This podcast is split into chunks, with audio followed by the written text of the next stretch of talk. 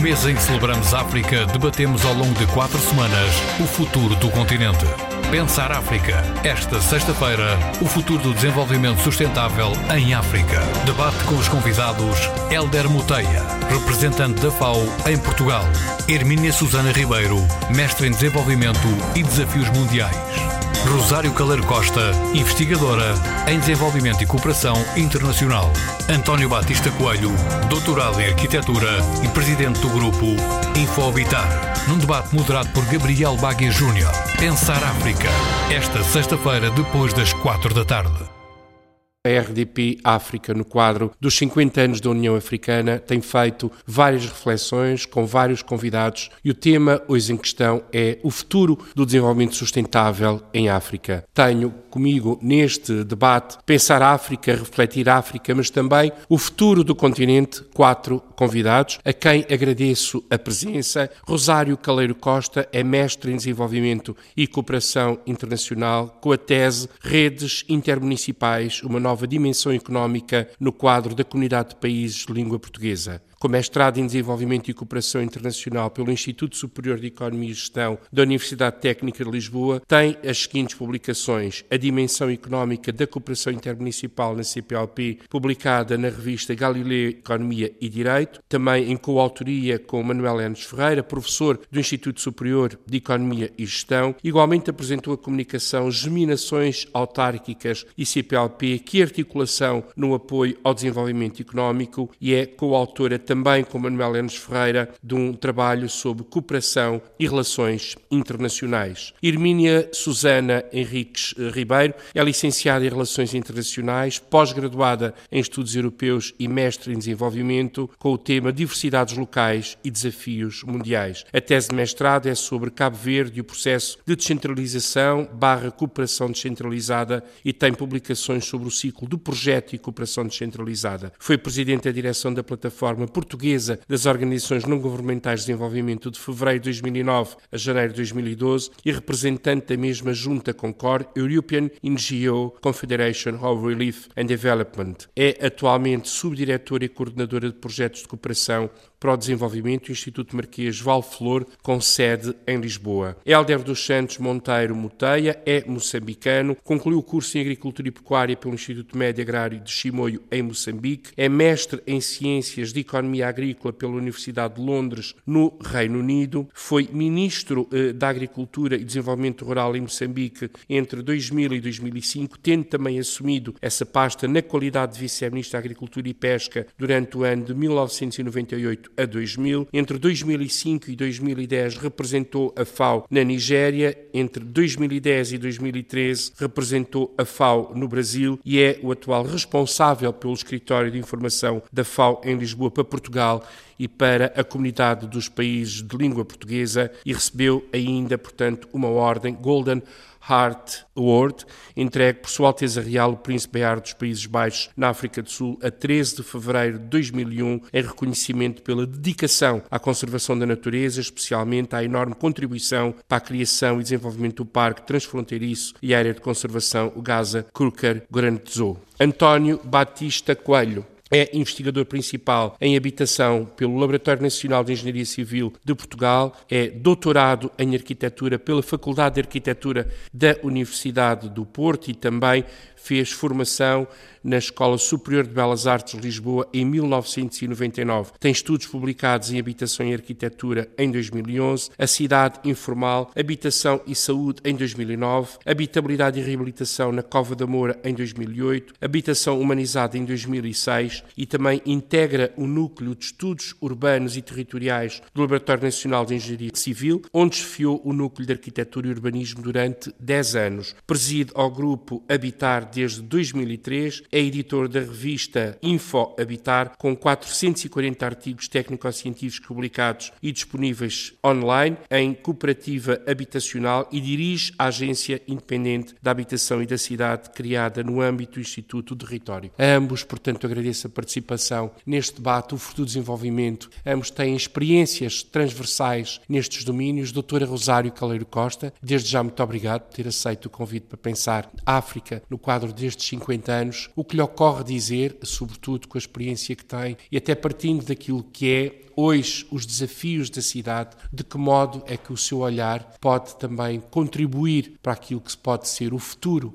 das cidades em África e de que modo pode o desenvolvimento sustentável criar melhores condições de vida para as pessoas e para quem habita o continente. Muito obrigada pelo convite. Sobre o futuro das cidades em África, sobre o futuro do desenvolvimento sustentável em África e no âmbito do meu trabalho desenvolvido academicamente, Penso que, essencialmente, tem que se ter assente sempre a perspectiva local, envolver as autoridades locais, regionais e os vários parceiros da sociedade civil para a implementação de um futuro desenvolvimento sustentável em África. Uma das referências que me ocorre referir no âmbito do desenvolvimento sustentável, a Comissão Europeia regulamentou, tendo reconhecido oficialmente que a cooperação descentralizada é fundamental para apoiar todas as ações e iniciativas de desenvolvimento sustentável. No âmbito da Conferência de Rio de, Rio, 20. de Janeiro, no âmbito do futuro do desenvolvimento sustentável em África, um dos atores fundamentais para a sua implementação em parceria com os vários atores da sociedade civil, institucionais e não institucionais, são os municípios, ou seus equivalentes de acordo com a tipologia de acordo com o sistema organizativo de cada país. O que me ocorre dizer, de momento, é que, de facto, são os municípios. O futuro do desenvolvimento sustentável em África, como o futuro do desenvolvimento sustentável em qualquer continente, assenta nas várias sinergias que se podem realizar entre os vários atores de uma sociedade. Dentre esses atores, eu destaco os municípios e a restante sociedade civil, as autoridades regionais e as autoridades locais. Uma das referências que eu, que eu gostaria de referir. de referir é no âmbito do primeiro plano de ação 2008-2010 para a implementação da parceria estratégica África-União Europeia no setor da parceria África-União Europeia em matéria de energia e em matéria das alterações climáticas. É curioso como o poder local aparece aqui como um dos atores, um dos intervenientes fundamentais para a implementação do desenvolvimento de um desenvolvimento sustentável na África. Claro que este desenvolvimento é transversal a vários setores.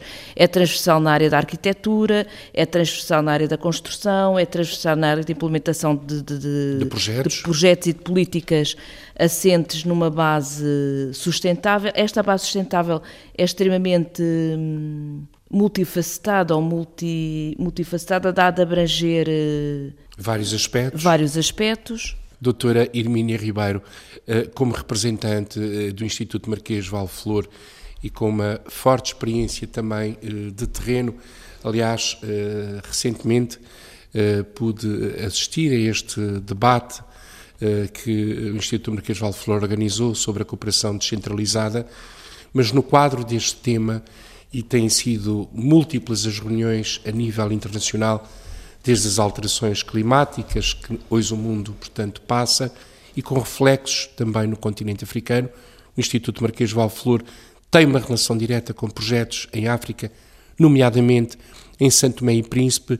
Neste quadro, eh, qual é eh, o seu olhar em relação àquilo que se pode fazer para beneficiar também o continente africano ou, em seu entender, que políticas públicas podem ser desenvolvidas de modo a que, de facto, este olhar sobre o desenvolvimento sustentável traga benefícios às duas partes, já que agora o recente relatório de desenvolvimento humano eh, tem um olhar a sul.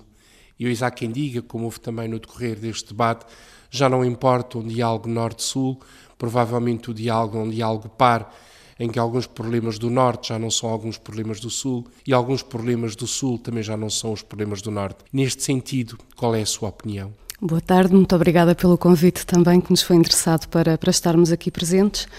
Uh, é, é, uma pergunta bastante ambiciosa e para a qual não tenho uma resposta, mas uh, juntando uma reflexão, vivemos num mundo de facto cada vez mais global. Os problemas que temos a sul, os problemas que temos a norte são, são comuns. As alterações climáticas, o acesso à água, o acesso à energia, a segurança, a igualdade de género, empoderamento, to, todas estas questões que temos vindo a trabalhar muitas vezes como sendo uma necessidade do sul ou dos países ainda em desenvolvimento, são comuns a todos. E temos cada vez mais que nos consciencializar que qualquer coisa que fazemos cá no nosso dia a dia tem um impacto em todos os níveis nas comunidades, a nível local, seja no norte, seja no sul. Isto para dizer que as políticas públicas que têm lugar na Europa nem sempre são as adequadas para o sul. Isto é algo que já todos dissemos ao longo dos tempos, mas continuamos a insistir em fazer políticas top-down, em que alguém decida, algures, o, o que fazer, o que é visto como uma melhor intervenção, como uma melhor prioridade, como uma melhor estratégia e nem sempre se tem atenção quais são as reais condições do, do, das comunidades onde vamos intervir, seja elas quais, quais forem. O trabalho que temos vindo a desenvolver nos últimos anos, não só enquanto Instituto, mas enquanto sociedade civil, é para que haja cada vez mais uma eficácia no desenvolvimento, não só do que saiu agora das diversas cimeiras uh, que tivemos, começámos com Paris, Acre e finalmente Busan, mas é, é uma reflexão que a sociedade civil tem vindo a fazer há muitos anos, que é a forma como poderemos ter mais impacto no que fazemos, maior sustentabilidade e maior durabilidade. É algo que tem que envolver uma série de atores, não só ONGs, não só autarquias, todas as entidades que estão relacionadas com o desenvolvimento, sejam elas privadas, sejam públicas, têm uma obrigação de, de contribuir para atingir a erradicação da pobreza no, nos vários países, a, a vários níveis. Fala-se agora dos Objetivos de Desenvolvimento Sustentável, não é? Toda a evolução que houve dos Objetivos de Desenvolvimento do milénio, como os víamos até agora, está a ser todo, tudo isso repensado.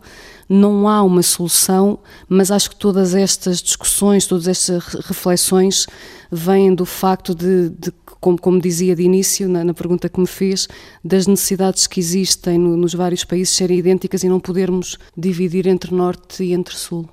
Arquiteto António Batista Coelho, no seguimento desta reflexão da doutora Emília Ribeiro, que lança aqui o grande mote eh, para esta questão Norte-Sul, eh, Sul-Norte, como arquiteto e também com preocupações eh, transversais e aquilo que a disciplina da arquitetura tem do ponto de vista transversal às cidades, ao desenvolvimento dos países.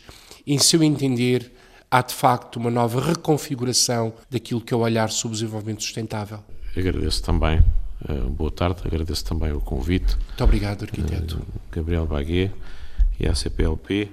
É uma honra estar aqui. Eh, eu irei tentar responder, enfim, e também ter uma perspectiva sobre o que é que vou pensando sobre, sobre estas matérias. Eu aqui há, há uns anos já colaborei num, num, na altura num, num, num, trabalho que se chamava o Plano Nacional para a Habitação, era algo, não era bem este o título, mas era um título semelhante. E já foi há uns aninhos, foi cerca do ano 2000, 1999, 2000, e lembro que na altura se falou nessa reunião, enfim, também num palácio, um pouco idêntico a este, que falou-se, deve ter sido pelas primeiras vezes que se falou em Portugal de sustentabilidade.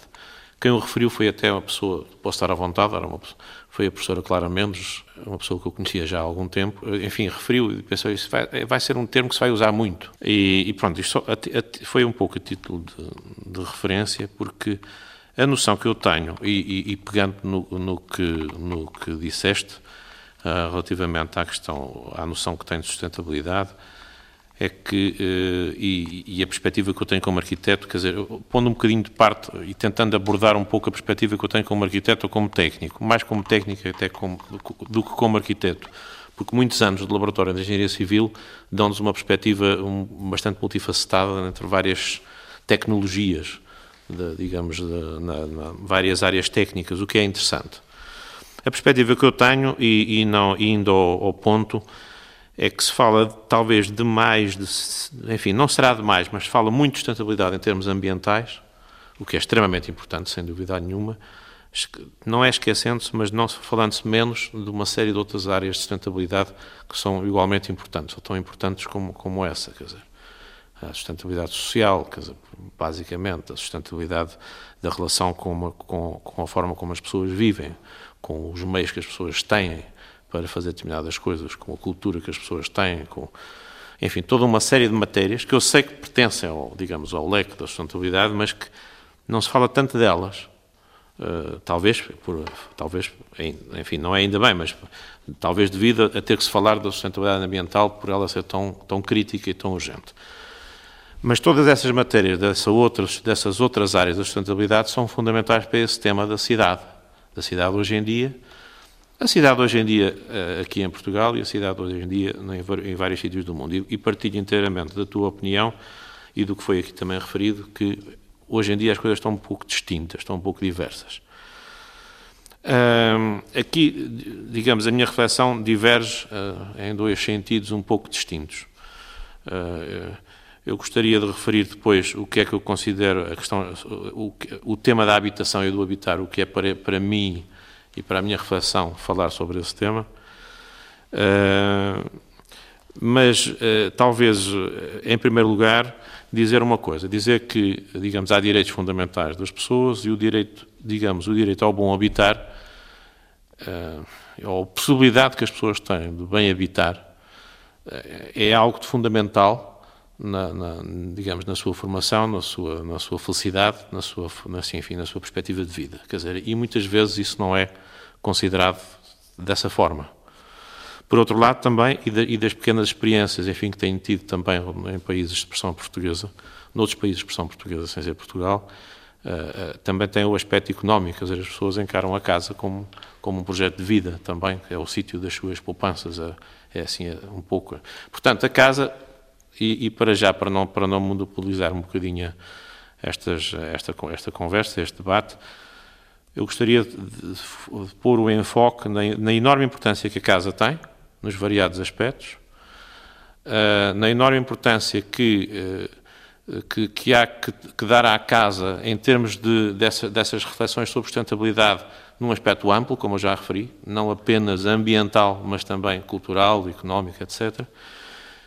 E, para já, uh, sublinhar que a casa não pode ser só a casa. A casa não pode ser só não, e daí a relação com a cidade. Quer dizer, nós temos que considerar cada vez mais, e em todo, em todo o universo da lusofonia, portanto, Portugal bem incluído, que de facto a casa é, é, é habita-se tanto a casa como se, como se tem que habitar a cidade ou a, a povoação, ou diria quase a própria paisagem. E aí lembro-me logo do Ribeiro Teles e daquilo que ele diz há muitos anos. Quer dizer, temos que considerar que habitar Está bem que há aspectos mínimos e fundamentais e que importa ser considerados primeiro e que há exigências mínimas e há, há, há, aspectos básicos que há que considerar em primeira linha, com certeza que sim, mas logo que esses aspectos mínimos sejam, comecem a ser, a ser digamos, satisfeitos, há que partir para uma, uma noção do habitar que seja de facto muito mais completa, muito mais sustentável ao fim e ao cabo, que é o habitar a casa e o habitar a cidade. O habitar em comum, em conjunto, e também um habitar em harmonia entre a cidade e a própria paisagem. Eu espero não ter sido muito vago, eu gostaria para já de talvez ficar, ficar um bocadinho por aqui. Não sei se fugi, não, não fugi, eu, não, eu tentei não fugir, quer dizer, mas há, havia aspectos que eu, que eu, gostaria de dizer primeiro. Nós temos uma hora e meia para conversar e, portanto, o debate é plural, eh, absolutamente plural. Toda a liberdade de expressão aqui é manifestamente aceitável Dr. Helder Moteia como representante da FAO em Portugal, no quadro destas três reflexões já aqui colocadas pela doutora Irmínia Ribeiro, pela doutora Rosário Caleiro Costa e agora pelo arquiteto António Batista Coelho, quais são os desafios que se colocam ao continente africano no quadro da sustentabilidade e, sobretudo, também de uma área que lhe é bastante peculiar, que é a questão da segurança alimentar e nutricional. Muito obrigado. Os agradecimentos e cumprimentos já foram feitos e eu subscrevo-os todos. Este tema é extremamente atual para o mundo e para a África também. Dizer, a África não pode estar. E eu, basicamente, subscrevo tudo o que já foi dito aqui, particularmente a questão de que o mundo está cada vez mais globalizado. Na realidade, estamos a globalização é muito maior do que nós esperávamos. Está tudo interligado. Os fenómenos ambientais, os fenómenos económicos, os fenómenos sociais, estão todos interligados. E é por isso que os desafios também estão interligados. Quando coloca a questão dos desafios. Por isso, antes de elaborar sobre os desafios, eu vou elaborar um pouco sobre a plataforma.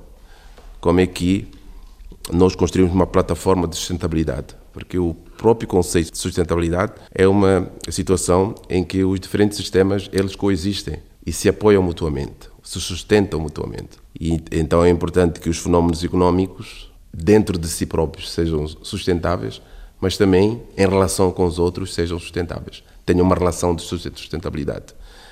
Falou-se aqui da Rio Mais 20, que é também fundamental, porque na Rio Mais 20 foi construída uma plataforma do futuro que queremos Aliás, o documento também se chama mesmo O Futuro que Queremos.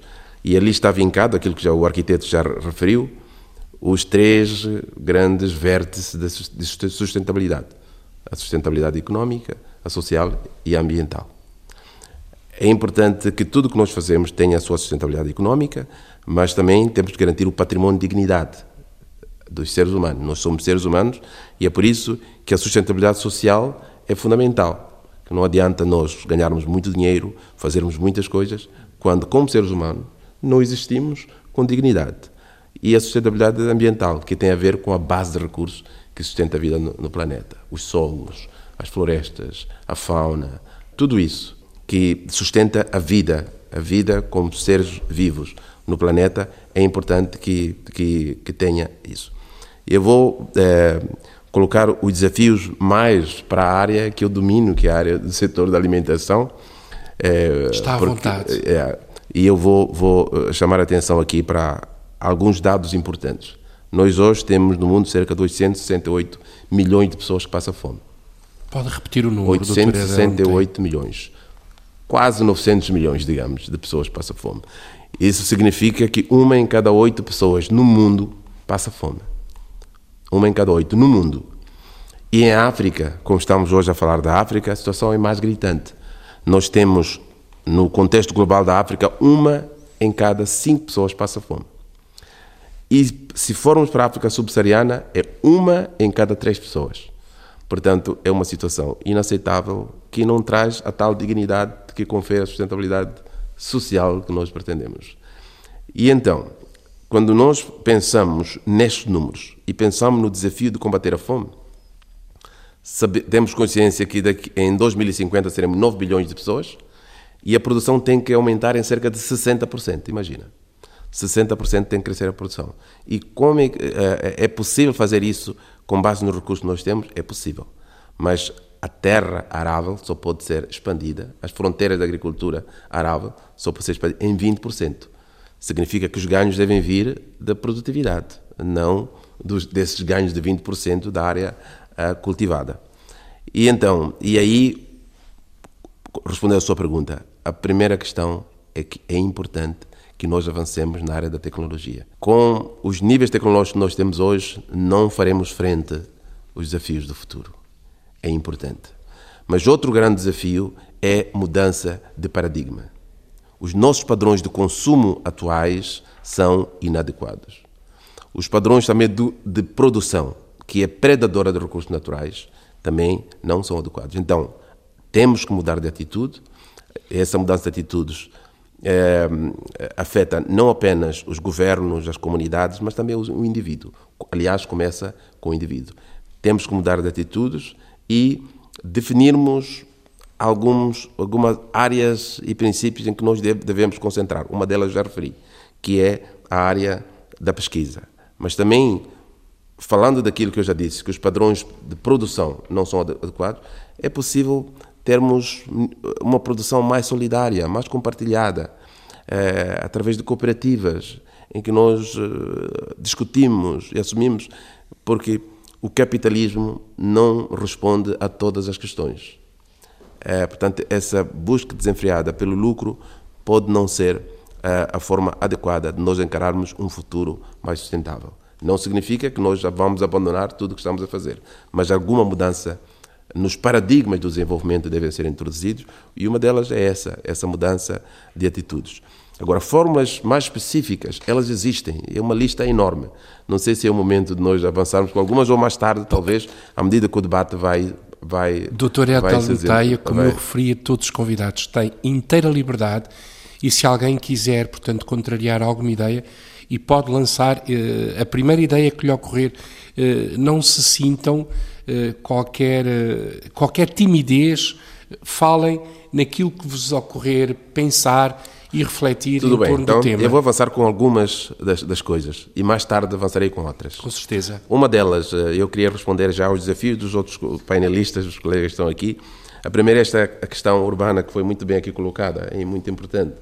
Como nós estamos organizados nas cidades e precisamos de ter uma agricultura que corresponda ao aos diferentes contextos sociais e económicos. Sabemos que uma população, grande parte da população pobre vive nas próprias cidades.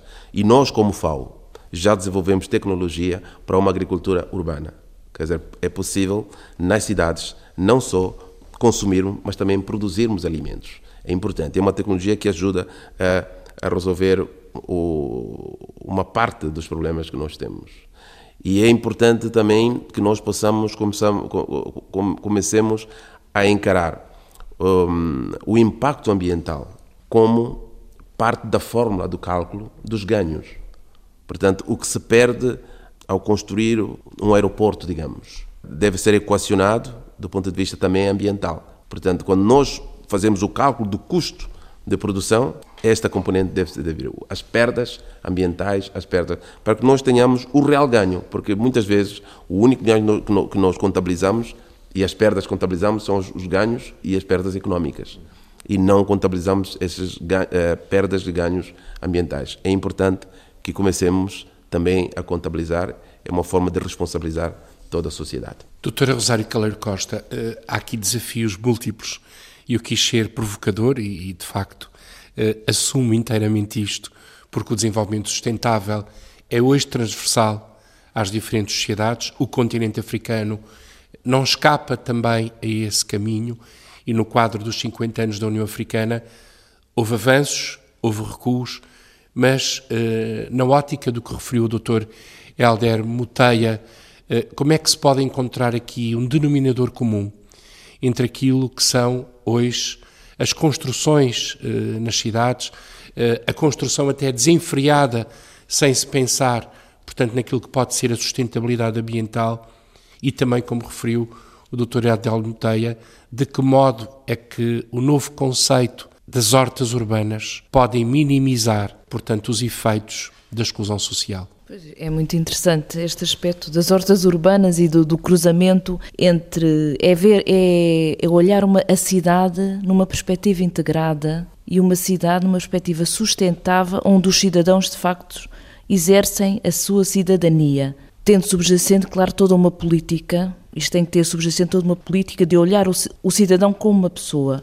A habitação, como o arquiteto disse, a casa é o lugar, a casa, não é? A construção de uma casa. A casa é o lugar onde a pessoa passa bastante tempo, não é? A cidade onde essa casa está.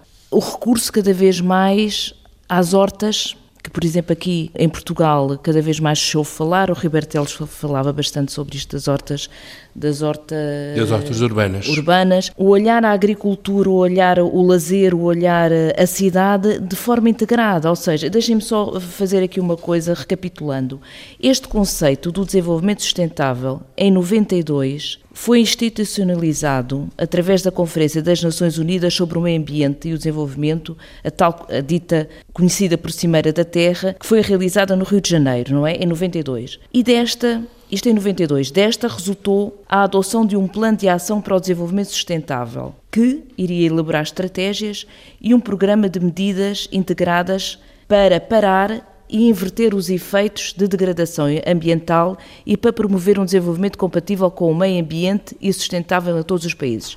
Isto em 92. Deste plano de ação resultaram as várias agendas locais 21, que foram implementadas em vários países, e é interessante frisar aqui uma coisa: é que no preâmbulo da Declaração do Rio sobre o Meio Ambiente e Desenvolvimento, esta cimeira reafirmou a Declaração da Conferência das Nações Unidas sobre o Meio Ambiente, aprovada em Estocolmo a 16 de junho de 72. Portanto, temos aqui de 72 para 92, tentando basear-se nela com o objetivo de estabelecer uma nova e equitativa aliança mundial mediante a criação de novos níveis de cooperação entre os Estados, os setores-chave da sociedade e as pessoas, procurando alcançar acordos internacionais no, nos quais se respeitem os interesses de todos e se proteja a integridade do sistema ambiental e do desenvolvimento mundial, reconhecendo a natureza integral interdependente da Terra, nosso lar. Ou seja, o nosso lar, a nossa casa, a agricultura, a cidade. A nível local, o desenvolvimento sustentável requer que o desenvolvimento económico local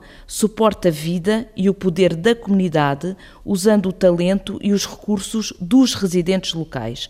Isto é um dos eixos estratégicos das Agendas Locais 21. Ora, aqui temos uma integração entre a construção, aí os poderes locais são fundamentais no planeamento do seu território, e ao planearem as construções, edificar no seu território, devem já inserir, deveriam inserir construções sustentáveis que contribuam de forma indireta para um desenvolvimento sustentável, não é? Mesmo a nível da sua própria construção, Depois temos aqui a integração com todo o planeamento, o, o, o planeamento territorial deve assentar numa sinergia entre a parte agrícola, entre a parte industrial, entre a parte comercial, entre a parte de construção, ou seja, há toda aqui umas sinergias que se devem explotar. Os autarcas, na sua opinião, têm que repensar os modelos? Têm, porque os poderes locais são os instrumentos determinantes na aplicação de todo este preceituado da Agenda Local 21.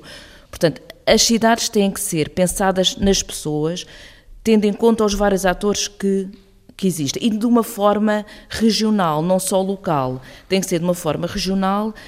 Por exemplo, agora saído um, um pouco disto, cada vez mais a União Europeia, até agora no âmbito da negociação do quadro estratégico comum que vem aí, cada vez mais aponta para uma abordagem regional, não é?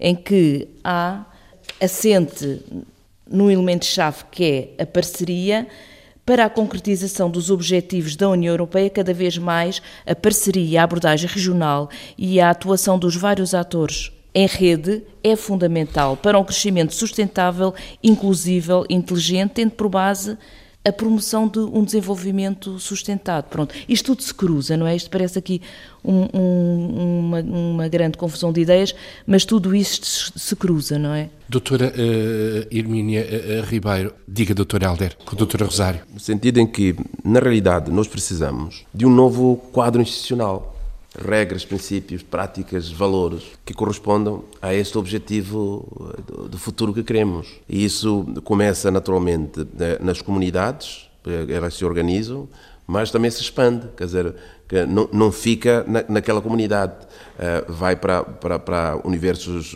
mais amplos, como as cidades, depois os países, e chega às comunidades regionais e depois chegamos ao, ao mundo inteiro. Então, um novo quadro institucional que, que, que ponha princípios, práticas, regras e valores que correspondam a este objetivo final é fundamental.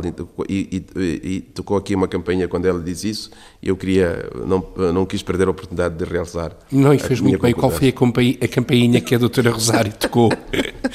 é, é, não, foi essa da, da, da importância da integração, não só a nível uh, da comunidade, mas que se expande também a nível regional. Na base de um princípio que eu sei, porque eu li a tese de mestrado da doutora Rosário, eh, o agir local e um pensar global. Sim, sim, sim. É essa a ideia que defende. É exatamente isso. De que modo é que pode a União Europeia e as diferentes organizações regionais, a União Africana e as diferentes organizações subregionais criarem, porque é tanta a legislação que se produz, são tantas as cimeiras que se organizam e muitas vezes, quando se pensa que há avanços, há recuos. O que é que se pode de facto fazer para acelerar os avanços e consolidar os mesmos? Sim, o mais importante é aquilo que eu já referi, um novo quadro institucional. E o que é que, por exemplo, eh, em África nós podemos fazer? Em África nós já temos alguns instrumentos que tentam introduzir novas práticas, princípios e valores. Primeiro é o NEPAD, New Partnership for Africa, que estabelece um quadro de, de prioridades e princípios no setor agrário nós temos aquilo que tem um nome até que, que, que é feio, mas que é muito importante, que é Qual o CADEP, é? Comprehensive Africa Agricultural Development, que define os quatro pilares, basicamente, para o desenvolvimento da agricultura sustentável, que é primeiro o acesso a recursos naturais, que é a terra e recursos florestais. Segundo, acesso à tecnologia. É importante que tenhamos tecnologia apropriadas, particularmente para a agricultura familiar, é onde a fome está, de certa forma, estigmatizada. É, paradoxalmente, os agricultores familiares são os que mais passam fome, produzem, mas são os que mais são afetados pela fome. Terceiro é acesso aos mercados. Porquê? É, as comunidades mais vulneráveis, mais pobres, produzem, mas têm que poder vender para poder estar integrados na comunidade. E, finalmente, acesso ao pacote financeiro que é o crédito, seguro, seguro agrícola, tudo aquilo que está ligado. E que é o mais difícil. É, é, é muito mais difícil, porque não há um quadro institucional que favoreça essas situações e que possa combater, portanto, os custos de transação no meio rural. Portanto, é, o que as comunidades podem fazer é definir essas prioridades, ter uma plataforma de prioridades, uma plataforma de princípios que possa guiar os países para onde fazer. A CADEP tem uma coisa que ele define, um dos princípios que define. Cada país africano deve investir pelo menos um 10% do, do, do, seu PIB na agricultura. É um princípio, é uma baliza que já orienta o que deve ser feito. E os países sabem que fazendo isso chegam lá. Outra baliza é, é importante investir é, no, na pesquisa, na investigação agrícola, porque a África foi o único continente em que o nível de investimento em pesquisa agrícola e investigação regrediu. Investiu-se menos em pesquisa nos últimos 10 anos que eh, nos anteriores 10 anos. Portanto, está em regressão, o que é um sinal negativo, quando em todos os outros continentes os níveis de investimento em pesquisa aumentou. Então é importante que nós possamos ter esses instrumentos eh, comunitários e tudo mais que ajudem a guiar e promovam aquilo que é fundamental, que haja uma liderança no processo. Doutora Hermínia eh, Ribeiro, no quadro destas eh, reflexões, estabilidade financeira, estabilidade sustentável do ponto de vista daquilo que são os desafios sociais, os desafios económicos, ausência de investimento, como referiu o Dr. Helder Moteia, com a experiência de terreno que tem, a União Africana ou algumas lideranças do ponto de vista do desenvolvimento humano em África, ou aquilo que também são algumas lideranças eh, europeias, o caminho está cruzado, não está cruzado, o que é que falta para que haja aqui alguma harmonia? Do que tenho estado a ouvir do debate e das reflexões que têm estado a ser, tem passado uma série de ideias pela, pela cabeça. Do trabalho concreto no terreno que temos feito e, e da proximidade com as populações, o que sentimos é que da parte da, da população, do camponês, da, da, pessoa que vive o seu dia a dia, é? do indivíduo, do qual deverá sempre assentar todas as nossas atividades, o que sentimos é que as pessoas sabem quais são as suas necessidades, sabem o que é que querem, muitas vezes têm até as soluções. O problema é conseguir pôr em prática essas soluções ou conseguir que elas sejam transmitidas de forma atrativa. O camponês poderá não saber novas, novas técnicas, mas tem todo aquele saber tradicional que lhe vai ficando, que é óbvio que eh, aliando tudo isso à tecnologia e à investigação que tem vindo a ser feita, se pode ter muito melhores resultados. Coisas muito simples como o acesso à água. Para mim, por mais que veja, não tenho assim muitos anos de experiência, mas do pouco que vou vendo no terreno e do que me é feito notar, desde que haja acesso à água, o desenvolvimento é possível. Porque com o acesso à água vem toda a questão da saúde, vem a segurança alimentar, vem uma maior produção, vem, vem ter acesso a tudo o que são serviços básicos e, e o mínimo para haver uma, uma dignidade da, da vida humana se conseguíssemos priorizar eh, essa atividade na questão do acesso à água, pô-la disponível para, quer para consumo humano, quer para produção, com coisas por vezes tão simples como fazer uma barragem. São simples, mas não são baratas, não é? Portanto, tem que haver os recursos financeiros. Se houver uma vontade política, se houver uma vontade de todos os que estão envolvidos em resolver os problemas e estas carências, eu creio que é possível um desenvolvimento sustentável em África e em todo lugar do mundo. Há conhecimento para fazer trabalho mínimo. Há o tal conhecimento tradicional que eu falava, há o conhecimento de investigadores que não muito dificilmente podem ser aplicados em qualquer local do mundo. Portanto, havendo esta vontade e, e, a, e, o respeito pela, pela vida humana, eu creio que, que estaríamos que estamos em condições de resolver uma série de, de problemas e, e, até a tal erradicação da pobreza. Não, não nos podemos esquecer que mesmo num, momento de crise, quando a maior parte dos Estados diz que não vai conseguir cumprir os objetivos da Cimeira do milénio, nem conseguir os 0,7% do seu produto interno bruto para, para as questões do desenvolvimento, quando foi a crise financeira das grandes instituições bancárias, foi possível conseguir esse dinheiro em pouquíssimo tempo para resolver uma série de problemas um, em termos locais, portanto, passando já da, da parte da, da, população e do que tem vindo a ser falado, a questão da investigação tecnológica é muito importante. Havendo a tal água que eu falava há pouco, havendo o acesso a recursos, a questão dos 20% de terra arável que pode ser utilizado, mas melhorar a produção um, com algum conhecimento, com uh, uma maior um maior investimento na parte também da capacitação, da melhoria das tecnologias que são utilizadas na área da agricultura, com um trabalho mais presente e continuado. A questão de, por vezes, ser difícil fazer a programação e sabermos os fundos que estão disponíveis faz com que o trabalho não seja tão continuado. As pausas que existem nos trabalhos de desenvolvimento, isto tudo visto do terreno. Se houvesse esta tal programação, se houvesse esta aposta também na capacitação e na continuidade de trabalho com as populações, seria possível mudar algumas atitudes e alguns padrões de consumo, mas muito mais nas atitudes. Pôr a população a trabalhar em cooperativa ou em conjunto, a tal necessidade de haver parcerias, se houvesse uma continuidade, uma programação e uma capacidade na definição de objetivos a atingir e resultados que, que, que queremos uh, ter no, no final do nosso trabalho, eu creio que estaríamos em condições para ter um desenvolvimento sustentável na maior parte das comunidades onde intervimos. Nesse sentido, uh, Dr. Irmínio Ribeiro, e há bocado, quando o Dr. Helder Moteia falava dos números assustadores, a mim assustaram-me e até me emocionaram, porque não tinha esta noção de que 900 milhões uh, de seres humanos passam uh, fome no mundo quando há imenso excedente alimentar. O que é que está a faltar? Do ponto de vista das instituições? Creio que não seja agora uma pergunta difícil. O que é que falta? É o indivíduo ou são as organizações que estão a falhar? Eu acho que falham todos um bocadinho. O indivíduo, por vezes, falha porque se acomoda e, e já está, por vezes, também tão desiludido que, que não tem energia para continuar o seu trabalho, mas tem condições para tal. As instituições, existem todas uma, série de políticas definidas, um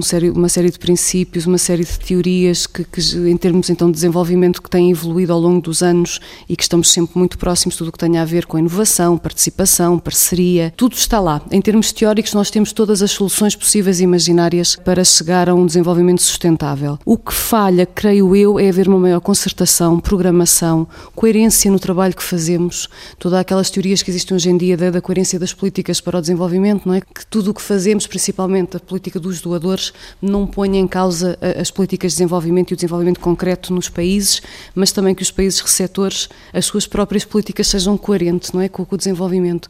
Eu continuo a achar que não é uma pergunta fácil, mas acho que passa por todos nós de conseguirmos descobrir aqui algo que se vem tentar descobrir há séculos, é qual a melhor ligação entre as instituições, qual o seu verdadeiro papel e a população que acaba por ser, acabamos por ser todos nós, não é? No nosso, no nosso dia a dia, na nossa vida e no, no que fazemos dela. Haver mais vontade, maior clareza no que é dito e na forma como as coisas são feitas e, e deixarmos de ter alguns complexos na forma como fazemos as coisas poderia facilitar. Arquiteto António Batista Coelho, diga. Importa é, eu tenho tanta coisa para comentar que se me faz uma pergunta agora eu não consigo, eu não consigo responder. Então não faço a pergunta, faço a pergunta a seguir. Deixa-me claro. deixa claro fazer algumas reflexões que me Faça. têm vindo. Ao, ao, e as reflexões são abertas aos quatro. Exato. Eu espero que a timidez esteja ultrapassada. Eu, eu, gostava de fazer uma, digamos, uma, uma pequenina confissão inicial em termos da minha área. Enfim, eu não gosto muito de ser especialista, nem, nem acho que seja, mas digamos, tenho 30 anos de, de, estudos de habitação social, de habitação de interesse social, como gosto mais de dizer, usando a expressão brasileira. E, de certa forma, sou um homem da habitação nova, o que hoje em dia em Portugal diz que não é preciso mais habitação, não é habitação enfim, há muita gente ainda a viver muito mal, mas de outras formas, talvez outro tipo de soluções. Isto para dizer a área em que eu me movo também, porque é importante, digamos, quem depois nos ouça, perceber, enfim, qual é a área cada um está mais ao fio cabo, mais ligado. Eh, dito isto, digamos, já são, já são muitos anos de estudos e de, e de, ver, a, e de ver na prática e de de ajudar a fazer na prática, incluindo também uma, digamos, uma participação direta com um país africano de língua portuguesa em que, digamos, desenvolvemos, apoiamos o desenvolvimento de uma, digamos, de uma, de uma ação local de designada habitação popular evolutiva, isto vão vão já cerca de 20 anos, é impressionante. Quando ainda não se falava que, que o século a seguir ia ser o século das cidades e que quando ainda não se percebia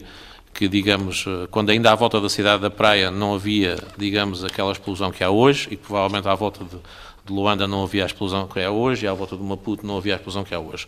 Mas já havia uma pequena explosão e já havia muitos lotes e muitos lotes definidos em que as pessoas não encostavam os, os muros umas a, ao lote vizinho e depois ficam espaços entre os muros e fica um desordenamento terrível e o resultado é, é, é uma pena porque com o mesmo, com o mesmo gasto, com o mesmo custo, podia-se podia fazer e fez depois, e foi-se fazendo depois, e a nossa ajuda foi mínima, uh, digamos, um, um, um, resultado muito mais adequado uh, para, para as populações e para as pessoas poderem viver melhor. Isto era um pouco a perspectiva que eu queria dar.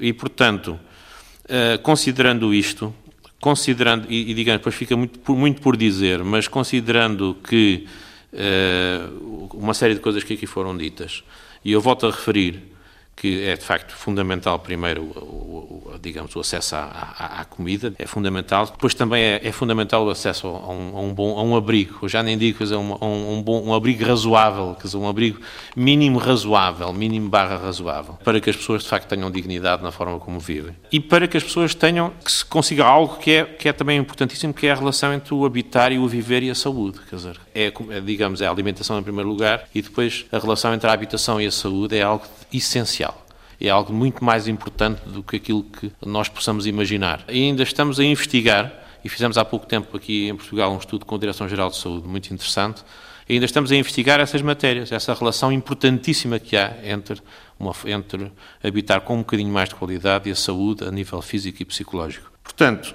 temos então o quadro do, o tal quadro atual do, do, do, século das cidades, do século das megacidades até.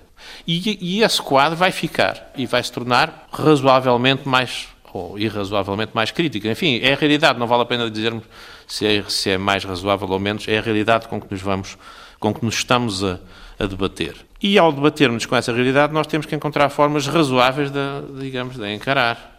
E essas formas razoáveis de encarar, e o, e o, e o Dr. Helder Muteia referiu, gostei imenso do, ouvir há pouco, a, a ideia da agricultura urbana. Quer dizer, há que, digamos, tentar ir harmonizando, na medida do possível, esse, essa mega cidade que se desenvolve e onde te, iremos tentar dar às pessoas um bocadinho mais qualidade de vida, não de repente, mas digamos, eh, oferecendo soluções que possam ser depois replicáveis e que as pessoas possam visitar e achar que resultou ali e depois pode ser realizado noutro sítio.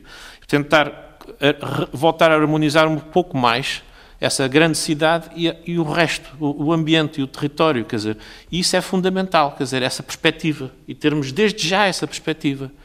E para isso, aquilo que ele referiu, de, de, digamos, ainda bem que a FAO não sabia, e, vou, e, e tenho muito interesse em conhecer, uh, digamos, essa perspectiva da agricultura urbana, já numa cidade, num, num, num, digamos, num quadro de mega cidade, em que aí já é quase um quadro do território, é, é, é, de, é de enorme, enorme importância. E isso liga-se a uma coisa, eu peço desculpa de, de estar a, alongar um bocadinho, mas liga-se a algo que é, que é Está um... desculpado. Que é, eu agradeço.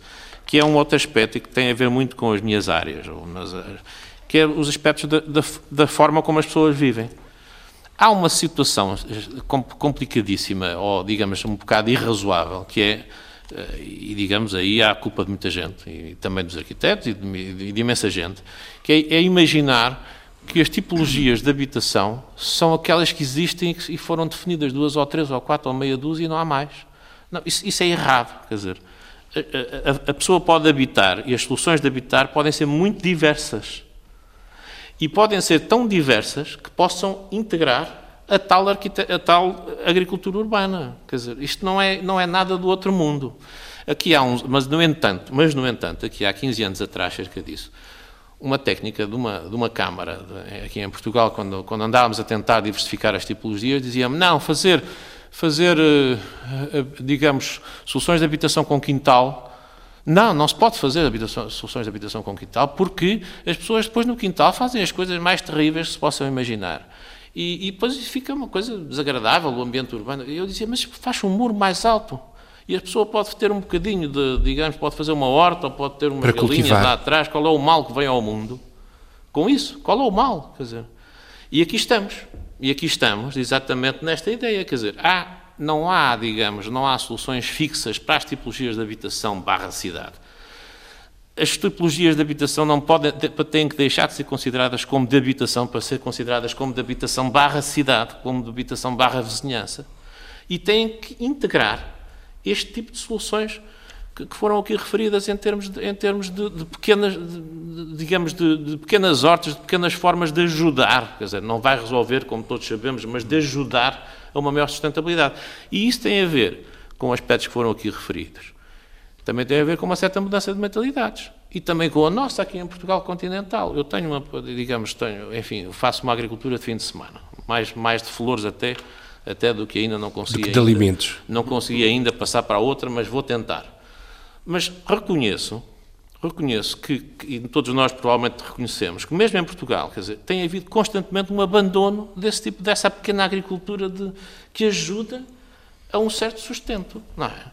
Quer dizer, isto também passa por uma mudança, de, digamos, das pessoas perceberem que isto não pode ser assim, quer dizer, que, que as batatas não crescem nos supermercados, não é? Dizer, não, não é? Crescem na terra. Mas, uh, arquiteto António Batista Coelho, uh, era, uma, era uma das questões que eu ia uh, colocar-lhe, porque as megametrópoles hoje estão confrontadas com inúmeros desafios. Excesso de população, como disse a doutora Irmínia Ribeiro, desemprego, as questões da água e do As questões do acesso à água, que é fundamental. É. Uh, Dr. Helder Moteia, no quadro que referiu o arquiteto António Batista Coelho, os números da segurança alimentar e nutricional, hoje fala-se em megametrópoles. Algumas cidades africanas caminham para o excesso populacional e é curioso que na Europa, enquanto se discute a questão do quintal, há uma tradição africana que é exatamente o quintal. Como coabitar entre aquilo que pode ser a evolução do ponto de vista da construção das cidades, mas também esta sustentabilidade que tem a ver com a horta urbana e que era uma tradição em África. Muito obrigado. Antes de responder essa questão, eu queria comentar um, um pouco a questão Comente. que colocou com a doutora Hermínia Ribeiro,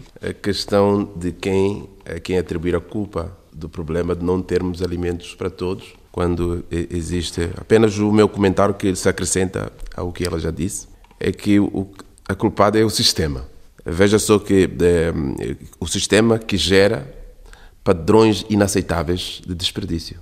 Veja só, se nós analisamos os níveis de desperdício, tanto no mundo desenvolvido como no mundo subdesenvolvido, são os mesmos. Portanto, 30, cerca de 30% do que é produzido é desperdiçado. Só que as razões do desperdício são, são diferentes. Nos países subdesenvolvidos, o desperdício acontece no pós-colheita, por falta de infraestruturas. Logo depois da colheita, não há frigoríficos, não há armazéns, e quando há armazéns não há mecanismo de combate das pragas, então se perde 30% do que é produzido. Nos países desenvolvidos, são os padrões de consumo. É, é, é, é começa a desperdiçar a partir é, do supermercado, que já rejeita algumas que acha que os clientes não vão. Se o pepino está torto, o cliente não vai querer, ele já joga fora. Quando chega a casa, eh, no preparo do alimento, também se desperdiça algum que se acha que está menos verde, mais amarelo, mais, mais, mais assim, mais acolá. E depois, na hora de consumo, se formos a qualquer restaurante, vemos quanto sobra nos pratos depois da refeição. Então, joga-se fora também 30%. Então, isto tem que mudar. Agora, indo eh, para a questão da urbanização, que é uma tendência que nós sabemos que é inevitável o mundo cresce para uma urbanização, quer seja no mundo desenvolvido, quer seja no mundo subdesenvolvido. É uma tendência. E aquilo que o arquiteto António Coelho se referiu é importante. É que com os mesmos recursos se podia fazer uma coisa melhor. Mas não há planificação e nós permitimos que haja uma urbanização desorganizada, sem padrões mínimos de, de sanidade, sem padrões mínimos de dignidade e sempre padrões mínimos de organização. Mas podia ser diferente. E nós temos, como já, já referimos antes, algumas fórmulas de como fazer uma agricultura urbana. Estão no site da FAO. Infelizmente não existe ainda em língua portuguesa, mas no site da FAO tem em língua inglesa, todas as línguas oficiais. Espanhola. Espanhola, tudo. Estão lá as fórmulas, a base e como fazer. Os manuais também estão lá disponíveis. disponíveis. E nós temos uma tarefa de traduzi-las para a língua portuguesa, para torná-las acessíveis para a comunidade de língua oficial portuguesa. E isso é importante. Uma agricultura, uh, só para dar um exemplo, a Casa Branca pratica essa agricultura urbana. A, a, a primeira-dama dos Estados Unidos. Desde que tomaram posse? Eh, sim, criou uma horta na Casa Branca em que produz tomate, ela, todo, todo o repolho, todo o tomate, tudo que é hortícola, que é consumido na Casa Branca, é produzido nas hortas da Casa Branca. Então, isso, isso ajuda e torna a agricultura muito mais sustentável. A pessoa controla o que consome. Portanto, eh, sabemos que muitas vezes o campo da horticultura está infestada de agroquímicos. Então, se nós controlamos o que produzimos, nós podemos é, controlar os níveis de agroquímicos que introduzimos. É porque a horta está na nossa casa, no nosso vizinho, que nós conhecemos, sabemos quais são os princípios que ele defende. Então, isso é importante. E quando passamos para um nível mais eh, comercial, digamos, eh, também nós temos um pacote que são os, os chamados sistemas agro-silvopastoril. São sistemas integrados, em que, em que há uh, menos emissão de, de, de, carbono, há o, o aproveitamento integral com produção não só de alimentos, mas também produção de energia, produção de tudo. Portanto, são sistemas complexos, mas integrados. Portanto, tudo isto nós temos no nosso site e, são, é, e é uma forma de nós é, alcançarmos esse objetivo, que é uma economia mais verde, uma economia mais sustentável. Então, o campo da urbanização é fundamental, porque o mundo cada vez mais vai tender para uma maior urbanização. E é importante que nós tenhamos a certeza de que essas pessoas vão viver nas cidades com dignidade, mas que também vão participar eh, na produção, eh, dando o seu contributo naquilo que é a produção agrícola e também eh, do ponto de vista da organização. E deixando para os agricultores, e essa é outra componente demográfica que não, não abordamos, mas é importante, porque hoje há outra tendência que é o envelhecimento do campo. Os jovens todos saem do campo para a cidade. Para, para a cidade. E toda, todas as pessoas que são educadas e formadas também há um êxito para as cidades. Então é importante que nós possamos criar mecanismos em que os melhores ficam no campo para produzirem a comida que nós consumimos. Isso é fundamental. E que os jovens também se sintam atraídos a permanecer no campo, produzindo e alimentando as grandes metrópoles que vão certamente surgir nesta tendência de urbanização. Que tenhamos os melhores, mais criativos e tudo mais que produzam o nosso alimento, que é básico para a nossa sobrevivência e para a nossa saúde. Doutora Hermínia uh, Ribeiro, relativamente a esta questão em que o Dr. Adel Teia fala na questão do campo, da cidade, da fixação populacional, do envelhecimento, também o continente africano passa por esta situação e por este desafio. Referiu no início do debate que alguns dos modelos de cooperação não podem ser transponíveis para o continente africano porque as realidades eh, são distintas, embora hoje haja à escala global cada vez mais eh, problemas que são comuns. Nesse sentido, e perante tantas dificuldades encontradas e algumas soluções já previstas, como é que se podem minimizar os efeitos de alguns aspectos que já aqui discutimos?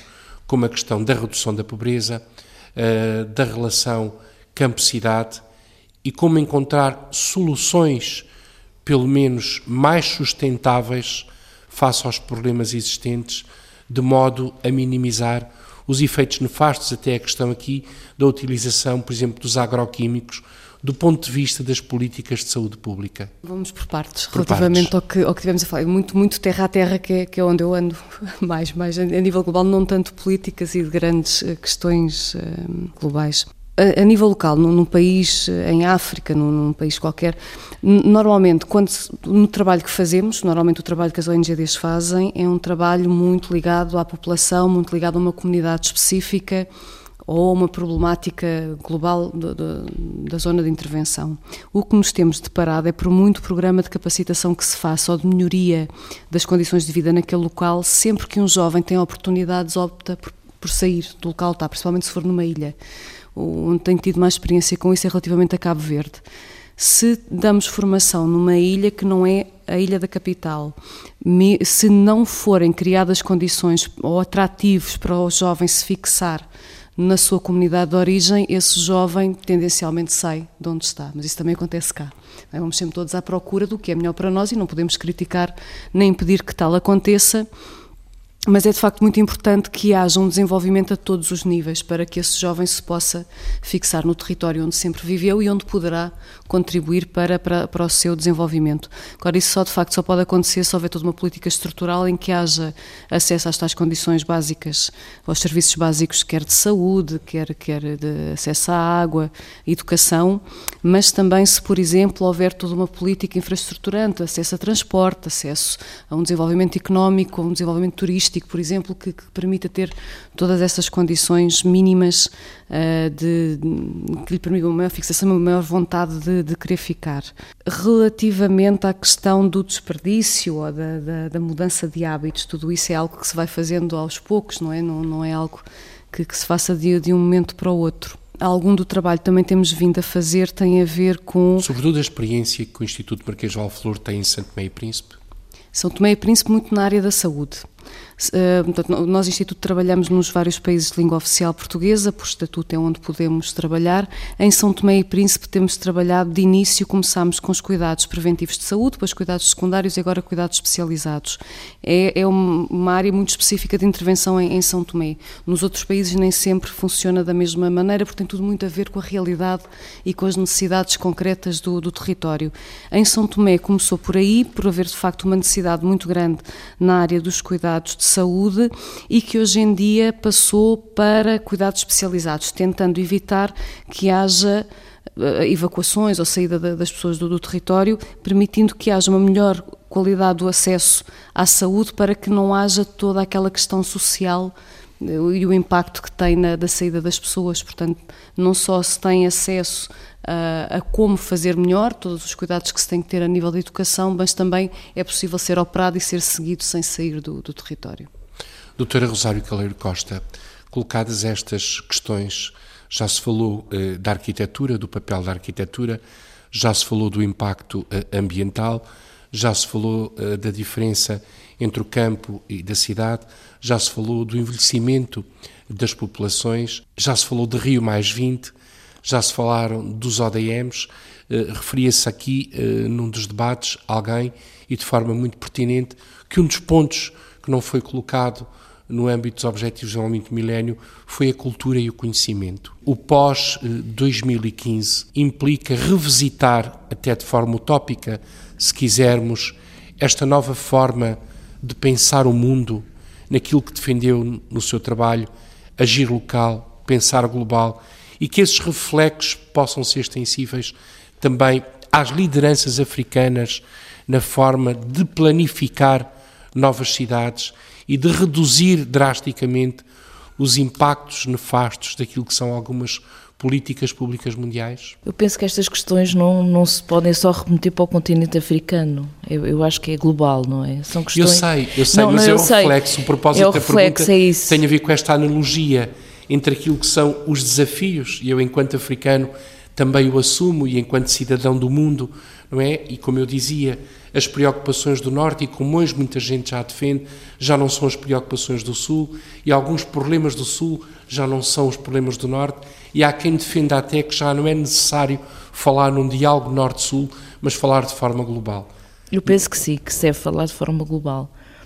Primeiro tem que se ver as realidades de cada país, não é? De cada, de cada país. O, o continente africano tem necessidades, o continente. Europeu. Nós, europeus, pronto, temos necessidades que muitas vezes são similares. O estágio de desenvolvimento é que é diferenciado, não é? Mas enquanto cidadão, há necessidades similares. Isto é tão vasto, tão vasto o que aqui se está a falar, é que é tão Mas vasto. as vossas ideias são absolutamente positivas, porque este tema tem de facto esse propósito, porque o desenvolvimento sustentável, como referiu a doutora Hermínia, e bem, não se podem, portanto, exportar modelos para a África, porque há pensamento também em África, como referiu também, os autarcas têm que ter um papel diferente, os arquitetos têm que ter um papel diferente, a agricultura e as novas tecnologias são fundamentais para o desenvolvimento humano. Hoje temos cidades, mesmo a nível europeu, com situações de info-exclusão, portanto, agrada-me ter quatro mentes eh, brilhantes que aqui estão e nesta troca de ideias, o que é que se pode, de facto, encontrar para que alguns caminhos possam ser equacionados também na perspectiva africana e de que modo é que esta aprendizagem entre aquilo que são as boas práticas no Norte ou aquilo que são as boas práticas do Sul podem cruzar-se num denominador comum, como referiu há bocado o Dr. Helder Muteia, que tem a ver com a dignificação humana. Claro, eu acho que é fundamental cruzar-se e não o Norte impor ao Sul, ou ao Sul neste caso. O Norte não pode impor ao Sul, o Norte não, não, não pode, está mais que provado que não pode. O Sul tem que se apropriar da sua, das suas necessidades, das suas oportunidades, das suas fragilidades, otimizar as suas, as suas mais-valias que são imensas. Até a própria não existência de uma, de uma série de equipamentos de infraestrutura pode ser uma mais-valia, entre aspas, não é? Porque o crescimento cada vez tem que ser mais inteligente, tem que, tem que assentar nas novas tecnologias de informação e comunicação, tem que assentar em equipa, a própria agricultura, não é? Não se vai começar do zero, a agricultura tem que começar, pode começar eh, fundamentalmente é o investimento, não é? É o investimento, é a estratégia de um país, é a estratégia, pronto, que as estratégias passam pelos políticos.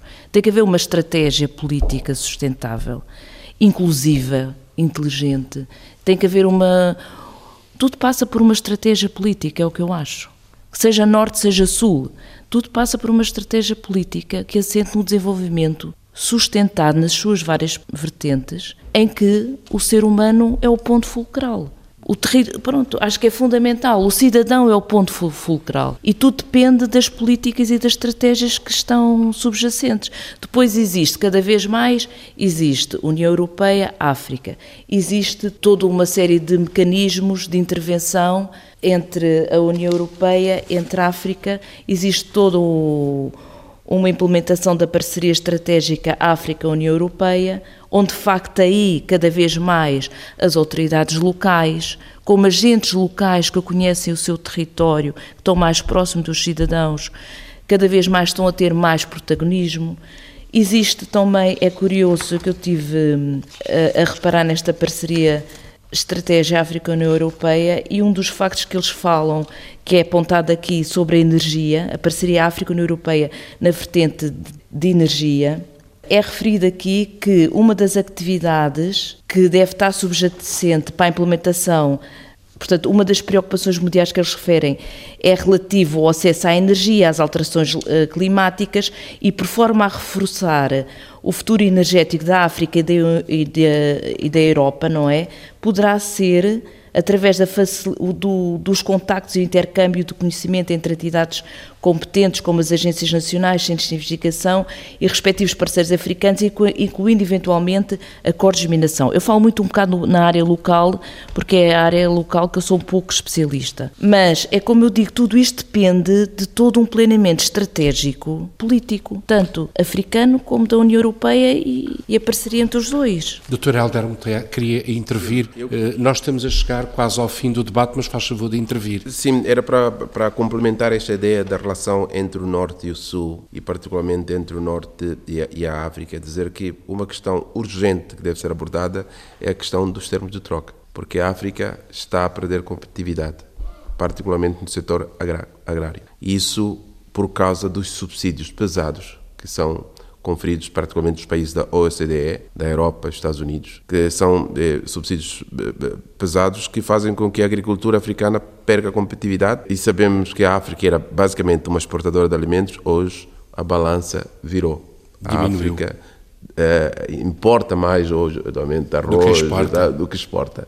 E isto é uma situação que perpetua a pobreza. E perpetuando a pobreza, eh, sabe que a pobreza, ela degrada o ambiente, destrói porque a pessoa humana, quando está encurralada, ela perde racionalidade, porque o seu objetivo fica fixado no objetivo da sobrevivência e faz as coisas sem eh, olhar para as consequências imediatas. imediatas ou a longo prazo mesmo.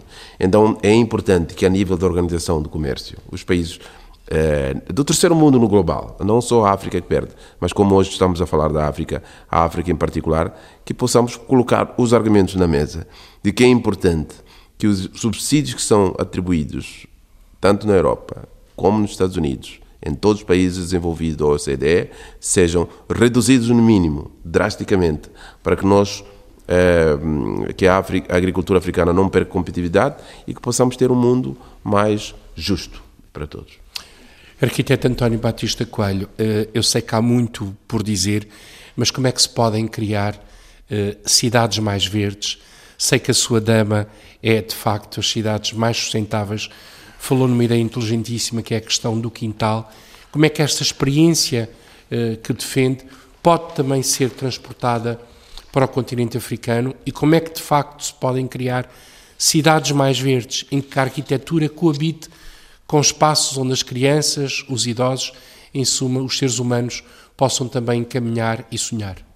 Não, não é possível dar, dar quer dizer, uma ideia, uma ideia geral, foi aquela um pouco que eu tentei dar há pouco, pensarmos que há, há, muitas soluções, há muita diversidade de soluções e, como dizia o meu pai, que era arquiteto, não pensar que conseguimos fazer à distância e dar, digamos, uma receita que se aplica depois em cada sítio. Cada sítio tem que ter a sua resposta tal uh, agir local, tem que ser mesmo local. Quer dizer, não, não dá fazer as coisas usando mesmo os novos meios, fazê-las à distância e depois o resultado muitas vezes é, é mesmo muito complicado. Há, com certeza, uh, o interesse e toda a oportunidade em se indicarem linhas preferenciais da atuação. Eu diria fazer o tal agir local, pensar global e depois no pensar global ir buscar as experiências do agir local que são mais que deram mais resultado, que são os tais casos de referência, casos exemplares, e tentar tirar, tirar daí todo, todo, todo o ensinamento para tentar, na medida do possível, replicar em, nos, nos, seus aspectos fundamentais, mas com toda a raiz local que depois vai ser, em cada caso, renovada. E deixa-me só dizer mais uma pequena coisa, que é... Com certeza e aproveitarmos o falarmos português. Quer dizer, aproveitarmos o falarmos português. Tu sabes que, enfim, participaste no Congresso Internacional da Habitação do Espaço Lusófono, habitação no sentido amplo, da habitação e da cidade. Aproveitarmos o falar português e aproveitarmos as experiências riquíssimas que há no, em todos os nossos países, digamos, da lusofonia, nesta matéria de fazer uma cidade mais humana e mais adequada, quer dizer, e que siga este, este tipo de indicações fundamentais de saúde, de, de, de, respeito pela dignidade humana e que, por outro lado, também tente fazer uma cidade mais coesa e uma cidade mais, mais, mais sustentável verdadeiramente. E há, há imensas experiências de, nos países africanos e no Brasil, designadamente, e algumas em Portugal também, designadamente pensando na cidade informal. Há imensas experiências que estão aí para serem discutidas e para serem, para serem, para serem uh, faladas e, e mostradas e, e, e usadas como referências. Doutor Hermínio Ribeiro, tem faltado uh, diálogo entre os vários agentes do desenvolvimento? Tem faltado muito diálogo e muito conhecimento do que os outros andam a fazer. Nós passamos a vida constantemente a reinventar a roda. Se estivéssemos mais atentos ao que se passa ao nosso lado e o que as outras entidades andam a fazer, penso que chegaríamos mais facilmente à melhor solução a aplicar em cada um dos casos. Chegamos à conclusão que, por muito que se fale, por muito que se promova encontros, há sempre algo novo para descobrir. Acho que temos que estar muito atentos e ter respeito pelo que cada um de nós anda a fazer, porque cada entidade poderá ter o seu nicho de atividade ou poderá ter a sua maior especialização, mas por, vezes na troca de experiências e, e no querer descobrir. Portanto, por vezes o inovar não é preciso descobrir uma coisa nova, é preciso é saber como utilizar o que já existe e adaptá-lo à melhor circunstância. Acho que só com muito diálogo e muito conhecimento e, e abertura para, para ouvir o outro é, é, que podemos construir novos modelos ou adaptá-los o melhor possível às necessidades. Aliás, eu vou citar um pensamento do Caetano Veloso que ele diz que ao dobrar uma esquina é importante perceber o outro que se cruza connosco. Neste sentido, Dr. Heraldo Moteia, como representante da FAO e numa perspectiva mais ampla e mais universal, o conhecimento de cada um pode levar a melhores decisões? É verdade. O ser humano é um potencial de conhecimento que resulta não só do, do aprendizagem do dia a dia, mas também de, de longas tradições do que vem de trás. Então é importante que nós nos conheçamos como seres humanos e conheçamos o ambiente em que vivemos, o contexto em que vivemos, para que possamos propor soluções adequadas àquilo que são os desafios. E os desafios eh, requerem é, exatamente isso, que ponhamos todos os nossos conhecimentos ao serviço da humanidade. Conhecimentos tecnológicos, conhecimentos empíricos, daquilo que nós sabemos fazer e, como já foi referido, não só produzindo tecnologia, mas tornando-a acessíveis, simplificando-as para que o cidadão comum, o cidadão se possa também fazer utilização destas, destas tecnologias e possamos também pensar no todo, possamos fazer investimentos em infraestruturas que garantam o básico acesso à educação, acerca a vias de acesso, acesso a transportes, a tudo isso. E possamos agir como comunidade, como seres humanos, porque o ser humano é um ser social. Cada vez mais o conceito da aldeia global é um conceito eh, pertinente? Cada vez mais, como eu disse no, no, princípio, nós estamos mais num mundo mais globalizado do que nós pensávamos. Então estamos cada vez numa aldeia menor e estamos todos interligados. Então é importante que tenhamos essa perspectiva e o conhecimento de que estamos num mundo frágil e que carece da ação de cada um de nós. Portanto, O mais pequeno elemento que vive neste planeta tem um papel, tem uma responsabilidade, e só partindo desse conhecimento de que estamos com um mundo frágil, que tem recursos finitos e que a base de recursos que sustenta a vida no planeta está ameaçada, é que nós podemos ter uma visão mais clara do futuro que queremos. Eu vou colocar-lhe uh, uma questão que é comum também aos restantes uh, convidados para encerrarmos, portanto, este debate. Acha que, e discute-se uh, há pouco tempo, há cerca de uma semana, a Unesco fazia a maior discussão mundial em torno da diversidade cultural. Foi na China. considerando os inúmeros desafios que se colocam, quer no plano tecnológico, quer no plano alimentar, até da segurança nutricional, Seria interessante, pode ser uma ideia utópica minha, que a FAO versus outras organizações, versus sociedade civil mundial, pudessem os materiais que hoje se produzem à escala global e também no continente africano serem traduzidos em todas as línguas para que o conhecimento das populações mais remotas pudessem ter assento, acesso àquilo que se decide nas grandes cidades? Não só é possível, como já estamos a fazer isso. Um dos desafios a que a FAO se propôs atualmente é exatamente é globalizar o conhecimento que é produzido. E uma das limitantes, que também é uma riqueza cultural, é a diversidade de línguas. É, nem todos falam todas as línguas, infelizmente. Mas tudo isso que, isso que é uma riqueza pode ser uma armadilha para nós. Portanto, é importante que nós possamos traduzir o máximo possível aquilo que é informação e o conhecimento que é produzido.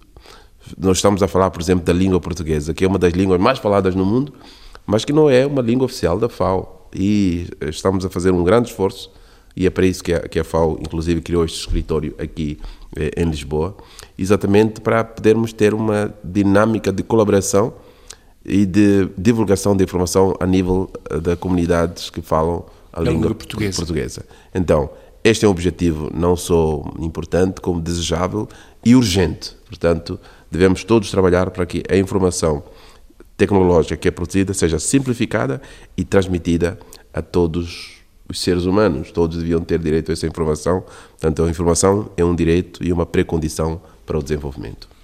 Arquiteto Batista Coelho. Eu, eu, eu, subscrevo inteiramente o que, foi, o que acabou aqui de ser dito pelo Dr. Helder Monteiro.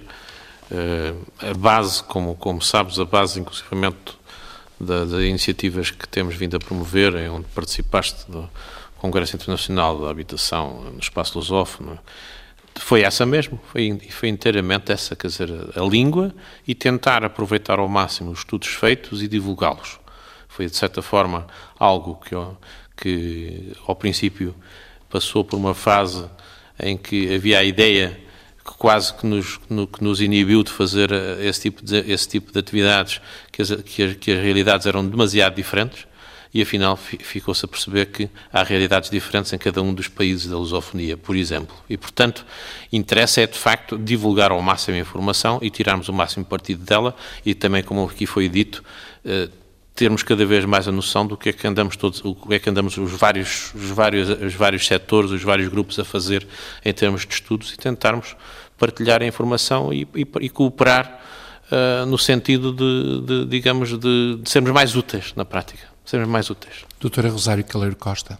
Eu concordo com, com o que foi dito até agora e há uma coisa muito importante aqui. Nós temos a língua portuguesa, não é? A língua é o, o fator fundamental e que pode ser de forma estratégica potenciado, com efeitos muito positivos para todos, essencialmente para o cidadão.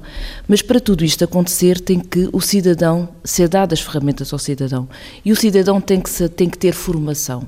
A partir do momento que o cidadão tenha formação, pode ter acesso a toda esta panóplia de. a toda a panóplia de informação que existe em várias vertentes. A formação é fundamental para qualquer cidadão, seja de um cidadão das zonas mais remotas como das zonas centrais, poder começar. Não é só quem tem formação que pensa, não é? Mas quem tem formação, quem tem acesso à formação é fundamental até para poder agir dentro de um país e poder atuar de forma mais conscienciosa dentro do país. E aí está mais uma vez a política. Os políticos são o eixo fundamental a estratégia política dos vários países é fundamental e que muitas vezes gosta da ignorância da população, das pessoas, por forma a não poderem ou não ter acesso à educação. As pessoas podem não saber ler, mas pensam, mas o ter acesso à educação, ter acesso à formação é fundamental para ter conhecimento de toda uma panóplia de, de, de informação que existe. E muitas vezes é conveniente, não, não, não estou a falar só da África, estou a falar na Europa, estou a falar de forma global. É conveniente que as pessoas não leiam e não pensem. Podem pensar, mas o ler é fundamental. Não é tem, esta a reflexão é. que deixa. E essencialmente há uma coisa: o cidadão é o cidadão. E as pessoas têm que ser olhadas como pessoas nos seus vários meios onde se inserem. E o ponto fulcral, fulcral é sempre a pessoa. A pessoa e o cidadão. Doutor Hermínio Ribeiro. Eu depois de ouvir a doutora Rosário, agora não posso deixar de dizer só uma coisa. As políticas são, são, de facto dos políticos e eles têm que ter, uh, trabalhar da forma que acham melhor para a sua população, mas a população tem que estar envolvida na definição dessas políticas, ou seja, tem que ser capacitada, tem que ser envolvida, mais do que capacitada envolvida, porque capacidades todo, todos temos, mas fazer algo para despertar essa informação e a forma como podem estar envolvidas nos processos de decisão. A planificação, a estratégia é importantíssima, mas sempre com a população envolvida nos seus mais diversos uh, setores, porque só assim é que se pode ter uma política de todos, que depois os políticos de facto têm a enorme tarefa, que eu acredito não seja nada fácil, a enorme tarefa de a pôr em prática com todas as condicionantes que existem. Relativamente à diversidade cultural, é, é fundamental. Se temos uma cidadania global, só, só, é possível com a valorização e com o respeito por cada uma das culturas que existe e a língua é de facto um instrumento, uma ferramenta essencial para o desenvolvimento. O facto de nós, Instituto, trabalharmos com o país de língua, língua oficial portuguesa facilita-nos imenso o trabalho e permite-nos toda uma série de trocas e de ferramentas e de instrumentos de aprendizagem aprendizagem que, que estão disponível e, disponíveis e ao acesso de todos. Mas a diversidade cultural é, de facto, a cultura é algo que faz de nós o que somos e, e ao valorizá-la e ao preservá-la, estamos. Uh, a continuar o que sempre fomos, mas também construir um, um, futuro melhor. Acho que é algo que nunca pode estar de fora de qualquer plano. O facto de não ter estado evidenciada nos ODM não quer dizer que, que não esteja lá, porque nós sem a cultura não, não somos nada. Então faço-lhe uma última pergunta e é um minuto para cada um que eu deixo à reflexão uh, o seu um minuto em prol do desenvolvimento sustentável em África, qual é? Ou se tivesse que incluir um ponto, ou uma reflexão, ou um pensamento em prol e da acentuação, depois de tudo que se discutiu, o que é que lhe ocorreria dizer? Ocorreria-me dizer que, que, temos que trabalhar em, em prol das populações, saber ouvi-las, saber envolvê-las, saber criar condições para que desenvolvam o seu verdadeiro potencial, sempre de uma forma sustentável, que, que não sejam postos em causa modelos de desenvolvimento que são os melhores para as populações só porque não é o que está definido, ou seja, ter sempre em atenção as realidades locais, todos os condicionantes que existem, mas também as oportunidades que estão, que estão ao nosso redor doutora Rosário Caleiro Costa? Eu, pronto, a estratégia política que o estava a referenciar é a estratégia política englobando sempre a sociedade civil, daí o olhar para a pessoa. O que me apraz mais dizer é que o crescimento tem que ser de facto inclusível, para ser sustentável tem que ser inclusível. Uh, e mais uma vez é colocar uh, o cidadão no ponto fulcral deste desenvolvimento e tendo sempre por base, sempre tendo por base a cultura desse cidadão e do território onde estamos a inserir, inseridos e onde estamos a atuar. Arquiteto António Batista Coelho. Eu, eu diria que aquilo que, que, que, referiste há pouco também, que, que, é a questão da importância da riqueza da diversidade, da, da diversidade cultural, eu acho isso extremamente, acho isso extremamente importante uh, e que essa diversidade cultural possa ser, de certa forma, casada e integrada com uh, o que foi aqui dito, que subscrevo inteiramente, e com, digamos, uma indicação de aspectos fundamentais que devem ser, devem ser tomados em conta, devem ser bem considerados, aspectos fundamentais, digamos, ao, ao, ao serviço do bem-estar das pessoas de uma forma ampla e sem, e sem, digamos, sem ideias fixas de que há soluções, de facto, uh, que, são, que são aquelas que se aplicam por todo lado, que isso não é verdade. Portanto, há aspectos fundamentais de bem-estar que devem ser desenvolvidos e depois há uma riqueza e uma diversidade cultural que deve ser estimulada.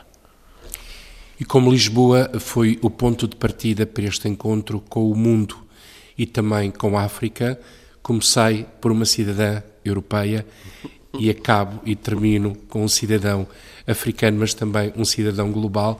Curiosamente, este programa vai provar um dia antes de uma delegação da União Africana ter visitado Portugal há 50 anos.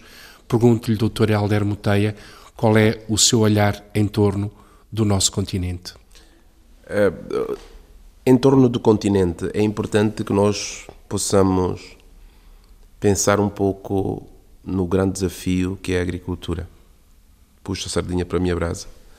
Porque 70% da população africana vive da agricultura e pensando na sustentabilidade ambiental, os agricultores controlam cerca de 65% dos recursos naturais. Então é importante capacitar e possibilitar que esses atores da sustentabilidade tenham a oportunidade de contribuir. E a agricultura familiar, que aliás é a prioridade eh, que é abordada pela FAO, tem vários desafios que eu já referi antes, que é de acesso a recursos naturais, terra, água, acesso a tecnologias, que já aqui foi referido, acesso aos mercados e acesso ao crédito, porque a agricultura desenvolve-se com investimento e precisamos de investir na agricultura. E esta agricultura familiar, que é muito vulnerável, ela pode contribuir para combater a fome e contribuir para o combate à pobreza. Dr. Helder Muteia, como representante da FAO e do escritório em Portugal, quero agradecer-lhe a participação neste debate. Pensar África, o futuro do desenvolvimento sustentável no continente. Arquiteto António Batista Coelho, como presidente do grupo Info Habitar e especialista em arquitetura e também investigador no Laboratório Nacional de Engenharia Civil. Dr. Rosário Caleiro Costa, como autora desta tese de mestrado sobre o planeamento das cidades e investigadora sobre planeamento local, doutora Hermínia Ribeiro, membro da direção do Instituto Marquês Valflor e também investigadora nesta área do desenvolvimento e também dos desafios locais e globais. A ambos quero expressar o meu muito obrigado e recordo que este debate também foi acompanhado no plano técnico por Virgílio Costa, meu colega. Para a semana voltamos com outro debate neste quadro dos 50 anos Pensar África e olhar para o futuro. A todos, muito obrigado. No mês em que celebramos África, debatemos ao longo de quatro semanas o futuro do continente. Pensar África. Esta sexta-feira, o futuro do desenvolvimento sustentável em África. Debate com os convidados Elder Muteia, representante da FAO em Portugal. Hermínia Susana Ribeiro, mestre em desenvolvimento e desafios mundiais. Rosário Caleiro Costa, investigadora em Desenvolvimento e Cooperação Internacional. António Batista Coelho, doutorado em Arquitetura e presidente do grupo InfoHabitar. Num debate moderado por Gabriel Baguia Júnior. Pensar África. Esta sexta-feira, depois das quatro da tarde.